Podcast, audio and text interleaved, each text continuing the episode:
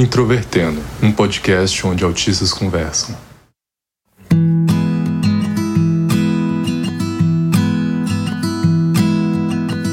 Olá para você que ouve o podcast Introvertendo, que é o principal podcast sobre autismo do Brasil e que discute autismo em vários contextos. Meu nome é Thiago Abreu, sou jornalista, host deste podcast, diagnosticado com autismo em 2015. E autismo e mercado de trabalho, com certeza, é um dos temas mais importantes quando a gente fala sobre autismo na vida adulta, também sobre autonomia. E por isso que nós estamos falando sobre isso mais uma vez aqui, não é, Paulo? Sim. Olá, meu nome é Paulo Alarcon. Fui diagnosticado em 2018. Sim, é, muito se fala do autismo na infância, mas o que acontece quando a criança cresce? Sim, e hoje nós temos duas convidadas que são pessoas mais que gabaritadas para poder falar sobre esse assunto dos autistas no mercado de trabalho. E eu vou deixar para elas se apresentarem, então fiquem à vontade. Meu nome é Joyce Rocha. Eu quero agradecer bastante aí o espaço que vocês estão dando para a gente poder ter uma discussão tão precisa e acho que um, uma conversa para ontem sobre a questão da, de inserir os autistas no mercado de trabalho. Atualmente sou uma das organizadoras do Autismo Tech, fundadora também da startup Atip, que nasceu na primeira edição do Autismo Tech. E vai ser muito bom estar aqui com vocês para compartilhar muito das nossas percepções e vivências, tanto no aspecto pessoal e tanto também trocando com a comunidade em relação a essa temática da, da questão de como a gente insere as pessoas neurodiversas no, no mercado de trabalho. Olá pessoal, meu nome é Milena Yamamoto, eu fui diagnosticada em 2018 também. É, atualmente eu trabalho como front-end, mas realmente eu adoro essa, essa temática de mercado de trabalho, simplesmente porque eu já tive muitas dificuldades, eu vejo que muitas outras pessoas também passaram por elas, né? É, é muito comum é, na comunidade autista também você não ter uma adaptação, não ter uma inclusão. Então é muito necessário essa conversa realmente, como a Joyce falou. Eu sou a fundadora da Inclusão Humanizada, também ela foi fundada depois da, da segunda edição do, do Hackathon Autismo Tech. É, eu sou embaixadora do Autismo Tech e atualmente, enquanto Inclusão Humanizada, a gente está coorganizando essa terceira edição do Autismo Tech. E você que não conhece o Autismo Tech, está convidada, está convidado a acessar o site autismotech.com, conhecer sobre o projeto. A gente vai falar um pouco sobre isso aqui também nesse episódio. E se você está conhecendo o Introvertendo agora, também seja bem-vinda, seja bem-vindo. Nós discutimos autismo e temos presença aí nas redes sociais, Facebook, Twitter, Instagram e também o nosso site que é introvertendo.com.br. Este episódio tem apoio do Autismo Tech e o Introvertendo é uma produção da Superplay Para mim, o mais difícil foi conseguir o primeiro emprego. A falta de experiência combinada com as limitadas habilidades sociais me tornavam menos interessante para uma contratação. Quando se é recém-formado, é o momento em que a pessoa precisa ser mais marqueteira, já que após conseguir experiência, suas conquistas falam por você. É, como é que vocês acham que autistas inexperientes poderiam contornar essas questões? Acho que a pergunta não é como o autista pode contornar essas questões, mas como o mercado está contornando essas questões. Uma coisa muito importante que eu quero trazer aqui no conceito de empregabilidade, de diversidade, quando a gente, principalmente quando fala de tecnologia, que é a área que a gente está tocando, o Autismo Tech, é a área que eu, a Milena, acho que todos nós estamos mais inseridos. Quando a gente fala de tecnologia, a gente fala de inovação. E quando a gente fala de inovação, a gente fala de criar fora da caixa. E a gente só cria fora da caixa se a gente consegue ter pessoas diversas dentro da, das, das, nossas empresas, das nossas companhias, e, e o quanto as instituições estão preparadas para receber né, a diversidade de fato. E aí engloba a questão do autismo, né, que é, acho que, o papo de hoje, né, de quanto as empresas estão olhando, né, acho que as capacidades do, do autista, né, independente da característica, ou independente da, da, da limitação que a pessoa tenha, o quanto as instituições estão sensíveis e preparadas para entender a necessidade desse grupo, dessas pessoas, né. Porque acho que até mesmo que o Paulo falou, tem muito dessa questão do marketing pessoal, né, dentro do, do universo neurotípico. Eu preciso, além de ter um bom conhecimento técnico na área que exigem dentro da, da empresa, eu também preciso saber vender meu peixe. Eu preciso também me vender é, dentro desse processo. Então não adianta somente eu fazer a prova lá e, e mostrar todo o meu conhecimento técnico se eu não consigo é, me comunicar olhando nos olhos dos olhos do, do entrevistador, né? Do, da recrutador, da recrutadora. Então, essas acho que são as principais barreiras, né? O quanto as instituições estão abertas e sensíveis para receber né, a, a diversidade, a neurodiversidade e, e o autismo quando a gente tenta falar desse grupo, né? Eu, para mim, normalmente, quando eu vou para uma entrevista, principalmente depois que me formei, foi basicamente a criação de, um, de uma persona, né? Foi como se eu estivesse atuando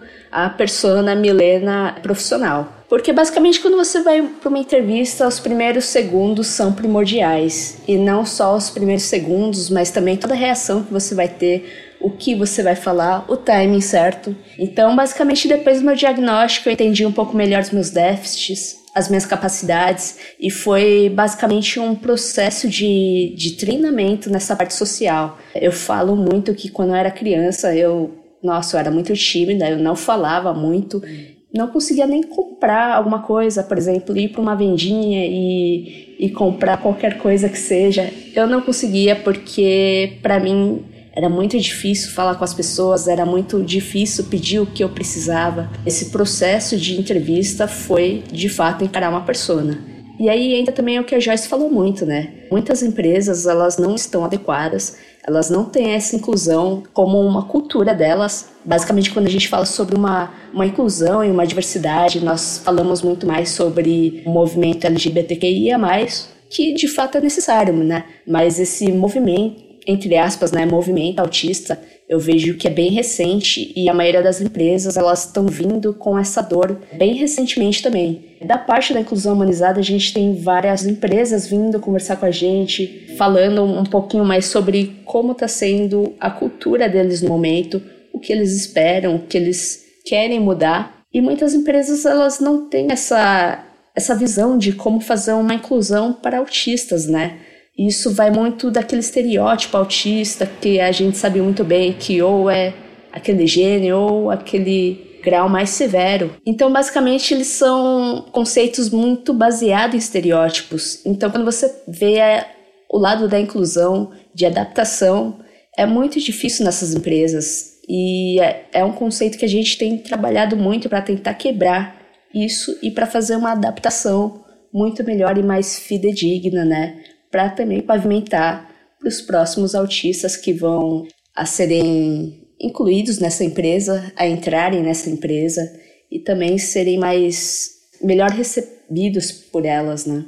Um outro ponto, eu acho que, que é importante talvez colocar em todo esse processo é que dentro das empresas existe vamos se dizer, um modelinho de perfil de pessoas que eles contratam. Então, saindo um pouco do autismo, mas tentando ir para outras diversidades, né? Quando a gente vê a estrutura da empresa e vê lá, tipo, lá tem, tem pessoas pretas trabalhando dentro da, da minha empresa, mas qual é a pessoa preta que está na diretoria? As pessoas com deficiência também, né? Quantas pessoas com deficiência são gestores, estão na diretoria? E aí, quando a gente fala aí de racismo estrutural, né? Quando a gente pensa na pauta racial, quantas, né, do, do recorte social é, tiveram o privilégio e a oportunidade de estudar inglês desde a primeira série? É, e aí, quando a gente pensa na questão da, do autismo, da deficiência como todo, o quanto essas pessoas tiveram adaptações precisas desde o início da sua educação para conseguir chegar no, no patamar que ela está na empresa. Então, acho que são muitas questões que a gente ainda precisa debater para conseguir é, quebrar mais essa barreira e esses preconceitos que tem em relação à questão da inclusão dos autistas no mercado de trabalho. Ah, com certeza, vocês tocaram numa coisa muito importante que eu até já ia perguntar, que é sobre esses programas né, de, de, de, diversidade de empresas, porque o, o, as pessoas com deficiência são as esquecidas do meio do rolê. E como vocês já falaram sobre isso, eu imagino que o próprio Autismo Tech, ele já nasce um pouco com essa missão. Então, até uma pergunta até clichê, mas eu acho que é importante aqui no contexto do episódio, de vocês contarem como surgiu o Autismo Tech. O Autismo Tech, ele nasceu em 2018, é uma organização da, da FIAP, a FIAP, o Guilherme, né, que é gerente de relacionamentos lá da FIAP, ele conheceu o Hospital Psiquiátrico Felipe Pinel, que fica em Pirituba, aqui em São Paulo. E dentro do Hospital Felipe Pinel, eles têm o AMA e lá eles tinham um, um trabalho muito legal de oficina maker para mães. Então, tipo, as mães que levavam as crianças autistas para fazer tratamento dentro do, do hospital, enquanto essas crianças estavam em terapia, fazendo algum tipo de acompanhamento médico, elas faziam oficina maker, né? E só para contextualizar a questão do maker, é de construir coisas mesmo, de construir brinquedos, fazer projeto, né? Através da madeira, através de outros materiais. E o Guilherme ficou sabendo dessa iniciativa, ele achou super irado e aí ele organizou a primeira edição do Autismo Tech dentro do, do hospital e eu fui uma das convidadas. E aí, quando eu cheguei lá, fui palestrante e também participei da competição, né, do hackathon. E acho que é até legal contextualizar o que é hackathon, né? Acho que antes de tudo, é porque acho que não é tão comum para todo mundo que talvez escute o podcast, mas o hackathon ele é um modelo de competição de tecnologia. Então, a gente tem uma temática, vou dar um exemplo. Eu já participei do Facebook, um hackathon do Facebook e a temática era de como eu facilito as compras do meu usuário através do aplicativo. E eu, a gente ficou em torno de 24 horas em uma equipe multidisciplinar com pessoas de tecnologia, pessoas de designer, é, pessoas de negócios para criar uma inovação com essa temática. E o hackathon da Autismo Tech, que na primeira edição foi Challenge Autismo, tinha essa mesma perspectiva, mas com a temática do autismo. E aí quando eu cheguei dentro do evento para palestrar, eu também participei como competidora. E um questionamento que eu levei dentro do evento, na, na palestra que eu, que eu dei, foi: além de mim, né? A pergunta que eu fiz, além de mim, existe mais algum autista aqui na aqui dentro do, do evento? E, a, o único autista era o Ramon, né? Um garoto de 15 anos na época que era tava acompanhando a mãe. E o que foi, tipo, um grande presente, eu acho que da, da minha parte é que eu fui ouvida pelo Guilherme, depois pelo Caio, que participou da primeira edição também competindo, e a gente acabou virando amigos, e nisso a gente pegou o projeto do Caio que ele tinha feito, e a gente está dando continuidade agora com a TIP, que está organizando também o Autismo Tech, junto com as meninas da Inclusão Humanizada, junto com a FIAP. Da segunda edição para frente, né, a gente já está na terceira, tem esse, esse senso de coletivo. Todo mundo tem que fazer parte desse processo de construção sobre de como a gente pode criar uma sociedade melhor para a comunidade autista. E aí na segunda edição a gente foi com essa com, com esse olhar, então a gente criou o evento novamente com o mesmo formato que a gente fez lá no Pinel, mudando que a gente foi para o online, né, por causa da pandemia, mas o que era um critério assim, que era obrigatório na segunda edição é que no mínimo tivesse um autista participando do grupo, no mínimo. E a Milena, ela, depois ela pode compartilhar a parte dela, mas ela foi mais ousada e criou uma equipe só de autistas no time dela, né? E isso foi incrível também na, na no, no evento em si. Mas a gente conseguiu, dentro da segunda edição do ano passado, ter uma representatividade muito grande. E é por isso que eu falo da questão da inovação. Quando a gente tem pessoas mais diversas, a gente consegue ter uma cocriação e uma inovação gigantérrima, gigantérrima que a, gente só consegue com a diversidade. E a gente conseguiu, dentro desse, dessa segunda edição, de 96 inscritos, 42% dessas pessoas eram autistas que participaram ativamente do evento. E agora a gente está na terceira edição, criando um, um coletivo muito maior. O hackathon, ele em geral tem projetos curtos, mais intensos, né? Você faz dois dias direto de trabalho e você forma equipes que quase nunca o pessoal se conhece previamente, né? Inclusive, esse é um dos problemas que eu tenho com hackathons para participar. E como é que na, na edição anterior e nessa edição vocês tornaram o hackathon mais confortável para autistas? Bom, é, eu acho que foi muito relevante o que a Joyce falou. Eu conheci o Hackathon já no, na primeira edição, enquanto ele era chamado Challenge Autismo. E para mim dava um match perfeito com o meu perfil, porque eu sou da área de TI e eu nunca tinha participado de um hackathon, né? Então, para mim, já começar com um hackathon com o pé direito sobre um hackathon com a temática do autismo ia ser muito legal. E uma coisa que eu falo muito é que, tipo, quando eu fui me inscrever nesse hackathon, e na hora que eu fui preencher o formulário, tinha uma lista enorme de, de profissionais, profissionais de saúde, profissionais de marketing, é, desenvolvedor, parentes de autistas, pais de autistas. E a única coisa que faltava é uma coisa que a gente reclama sempre, que é o quê? É a opção autista, né? Na hora eu, eu meio que fiquei bem desapontada e esqueci esse hackathon e meio que deixei engavetado e não quis me inscrever, né? Uh, na segunda edição já achei legal porque eu nem sabia que era o mesmo hackathon, já que tinha um outro nome, era o Autismo Tech em vez do Challenge Autismo. E aí eu vi que tinha Joyce Rocha também no comando. É uma coisa que eu sempre falo, e, a, e a Joyce até fica envergonhada, que a a Joyce tem um, uma atuação muito importante, eu até chamo ela de rainha dos autistas às vezes, porque ela, ela faz muitas lives, ela dava muitas palestras, é, principalmente relacionado ao mercado de trabalho e não sobre autismo, né? E sim como habilidades técnicas e como uma profissional de UXer. E isso é muito importante para a gente falar sobre essas habilidades e ver além do autismo. Então eu achei muito interessante, eu vi que também tinha essa, esse tipo de inclusão de pelo menos um autista em cada grupo. Na hora que eu quis me inscrever, eu já pensei assim em formar um grupo só de autistas. Comecei a contatar várias, várias pessoas é, em mídias sociais que eu nem conhecia antes. Foi um trabalho meio árduo aí, mas eu consegui formar um grupo só de autistas. A gente acabou levando o terceiro lugar. E é muito interessante também ver isso, né? Por exemplo, o Guilherme Estevam, que é o organizador da parte da FIAP desse hackathon, ele, ele ouviu muito a Joyce no primeiro hackathon e a diferença para o segundo hackathon foi enorme. Tipo, deu uma, uma abertura para autistas muito melhor, deu um protagonismo muito grande. E nessa terceira edição, a gente também foi convidada para ser co-organizadoras, né, enquanto Inclusão Humanizada.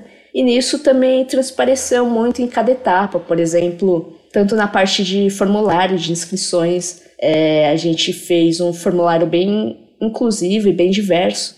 É, inclusive, a gente recebeu vários feedbacks positivos sobre isso. E quanto a achar um grupo, é, achar pessoas que você vá se dar bem, né? O que é muito importante, principalmente levando em conta o autismo e habilidades sociais a gente criou uma comunidade no Discord. Essa comunidade ela tem várias mensagens diárias, muitas pessoas que inclusive nunca tiveram contato com algum tipo de comunidade sobre autismo, né? Então também a gente tem tido um feedback positivo muito fantástico dessa parte. Muitas pessoas inclusive falando que não tinham, que aliás tinham muita vergonha de participar de comunidades sobre autismo, de engajar nessa nessa comunidade, mas no grupo estão extremamente proativas, estão bem felizes também. E a gente tem uma troca de mensagens que é muito gratificante acompanhar e ver, né?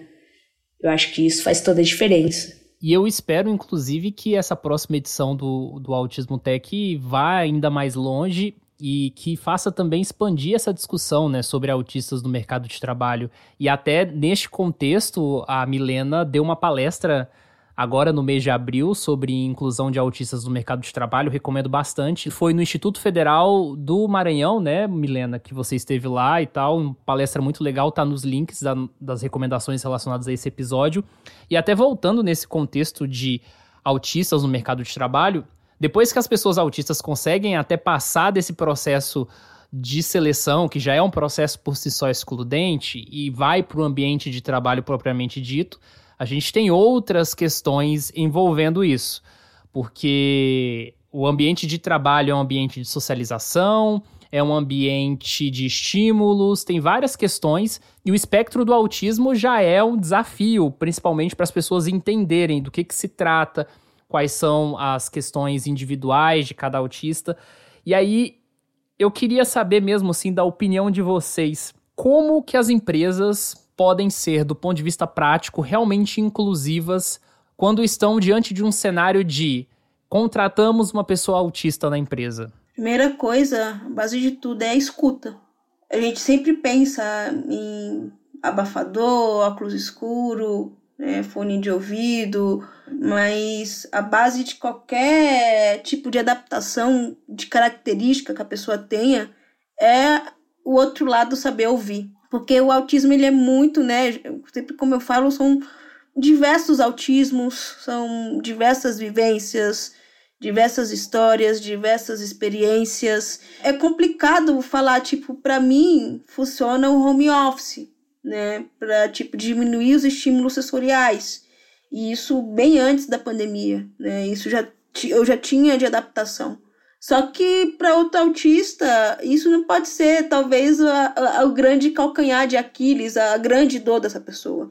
Dentro das escutas, eu evolui muito como pessoa, é, junto com os meus gestores.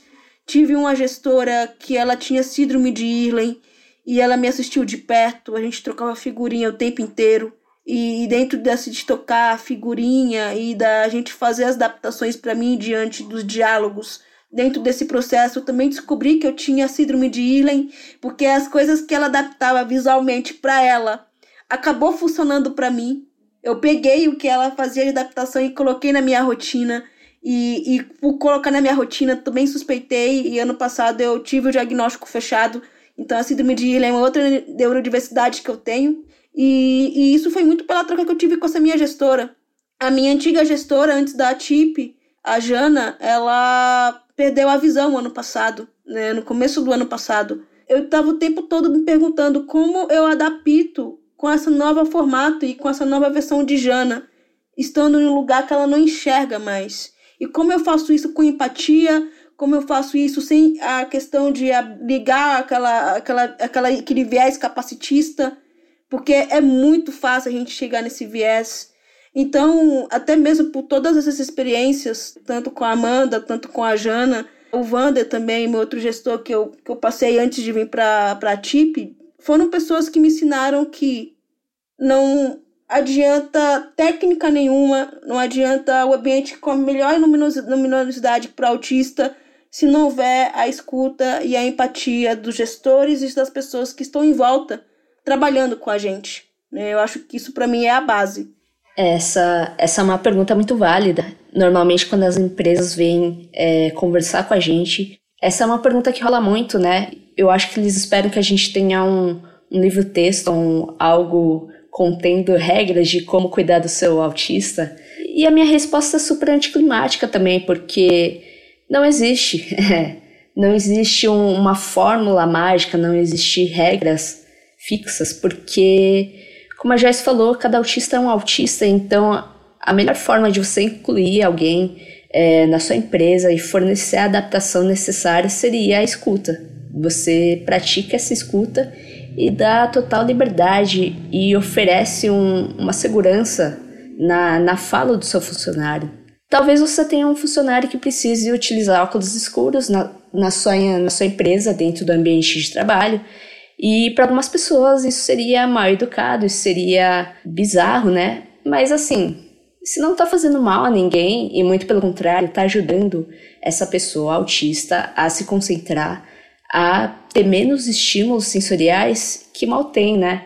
Eu acho que a gente precisa abrir essa visão, abrir também os nossos conceitos, o, as nossas percepções da sociedade como um todo e abraçar mais todas as pessoas e fornecer as adaptações necessárias de acordo com a pessoa. Se ela precisa usar fones de ouvido, se ela não precisa usar fones de ouvido, se ela precisa de um horário mais flexível, se ela se apega a uma rotina, então tem que ser todo dia o mesmo horário, senão para ela é muito difícil continuar assim, né? E, e fornecer um, um trabalho muito bom. E também tem vários aspectos, tem várias características que você só vai saber conversando com o autista. Então, a melhor forma de adaptação é realmente abrir essa conversa com o seu funcionário e fornecer toda uma segurança e deixar ele calmo quanto às necessidades dele, que ele possa falar e transmitir as necessidades sem se sentir julgado, sem se sentir atacado, né? E sem ter medo de represálias. Ah, muito legal isso que vocês falaram, porque reflete exatamente aquilo que eu penso. Tem até uma discussão sobre autismo na universidade, por exemplo, que eu transporto muito para isso que vocês falaram, que às vezes aparece um professor falando assim: ah, mas agora surgiu um aluno autista, o que, que eu faço? E aí a primeira pergunta muitas vezes que as pessoas fazem é: você chegou a conversar com ele antes? Né? Você sabe quem é a pessoa e etc. Então muitas vezes a pessoa não se põe a ter uma conversa antes para conhecer a pessoa e já entra em pânico assim. Então é algo realmente que muitas pessoas precisam pensar. Inclusive, aqui no podcast a gente tem questões entre, o, entre os integrantes também de é, referente às idiosincrasias de cada um, né? As limitações e etc. que a gente precisa adaptar, né? Sim, sim, exatamente. Todo, todo episódio é uma logística diferente, como o Michael disse no, nos episódios anteriores. A gente tem até um episódio sobre trabalho em grupo, que eu acho que reflete também um dos desafios, né, quando a gente fala de mercado de trabalho. Sim. É, e quem tiver interessado em participar do Autismo Tech e quiser se inscrever, como é que pode fazer isso? A pessoa pode entrar no nosso site, que é o, o autismotech.com, né? Tem as nossas redes sociais, o Instagram, é, também tem o nosso LinkedIn, o nosso Facebook, Autismo Tech. E é importante frisar dentro do, do processo da terceira edição, que acho que a gente não acabou comentando, que além do hackathon que, que vai rolar no final do, de todo esse processo, a gente vai, faz, vai ter trilhas de capacitação, né? E o que seriam essas trilhas, né? Porque a gente já teve feedback de pessoas que entenderam literalmente de pegar a mochila e fazer uma trilha. Mas quando a gente fala de trilha de capacitação, são cursos de formações que a gente vai dar na, em três áreas, né? Que é na parte de teste, né? Então, teste de software, desenvolvimento de games e também a linguagem Salesforce. Então, é, vai ter essas três, esses três, essas três, esses três cursos de capacitação, é, onde a, as pessoas que se inscreverem e passarem no nosso processo é, vão ter aí 11 semanas de capacitação e aí dentro desse, depois dessas 11 semanas, vai ter o, o evento do, do Hackathon, do Autismo Tech, onde é, essas pessoas vão co-criar com um público maior né, ideias e inovações que, que surgirem é, dentro do, do evento e do movimento em si. Então, isso também acho que é, é, é, é legal de, de frisar, né? É interessante também falar que essas trilhas elas são abertas só para nosso público neurodiverso, né? E o intuito delas é justamente a gente ter esse preparo e preparar essas pessoas para a abertura de vagas que a gente vai ter no encerramento do hackathon. É, a gente tem muitas empresas, tanto apoiadoras quanto patrocinadoras atualmente, que elas têm uma demanda bem interessante é, de funcionários autistas. Elas querem realmente aproveitar esse hackathon, contratar autistas e contratar de uma maneira inclusiva e adaptada, né? É, bom, inclusive para engajar é, os nossos ouvintes aí, os ouvintes do Introvertendo, a gente vai oferecer um cupom do FIAP Shift. A FIAP é uma das instituições, é uma das maiores instituições da área de TI aqui de São Paulo.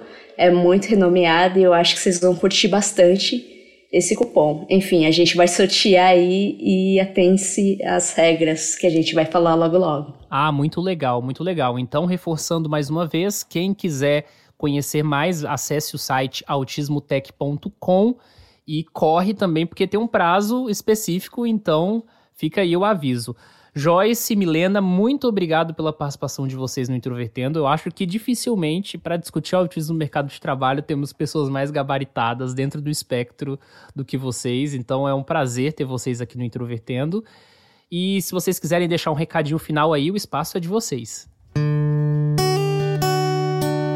Opa, primeiro eu gostaria de agradecer o convite. É eu acho que é importante a gente ter esse papo, esse diálogo e principalmente acho que frisar a importância do protagonismo. Nós, como autistas, é igual vocês aí me introvertendo, né, com o protagonismo de vocês, trazendo temas tão precisos e relevantes para a nossa sociedade, né? Eu sempre escuto vocês e sempre adoro uh, o material de vocês, mas o quanto isso ter vocês aí, né, autistas, né, dentro do espectro falando sobre autismo e a gente precisa cada vez mais ter espaços, ter mais esses ambientes onde os autistas possam falar por eles.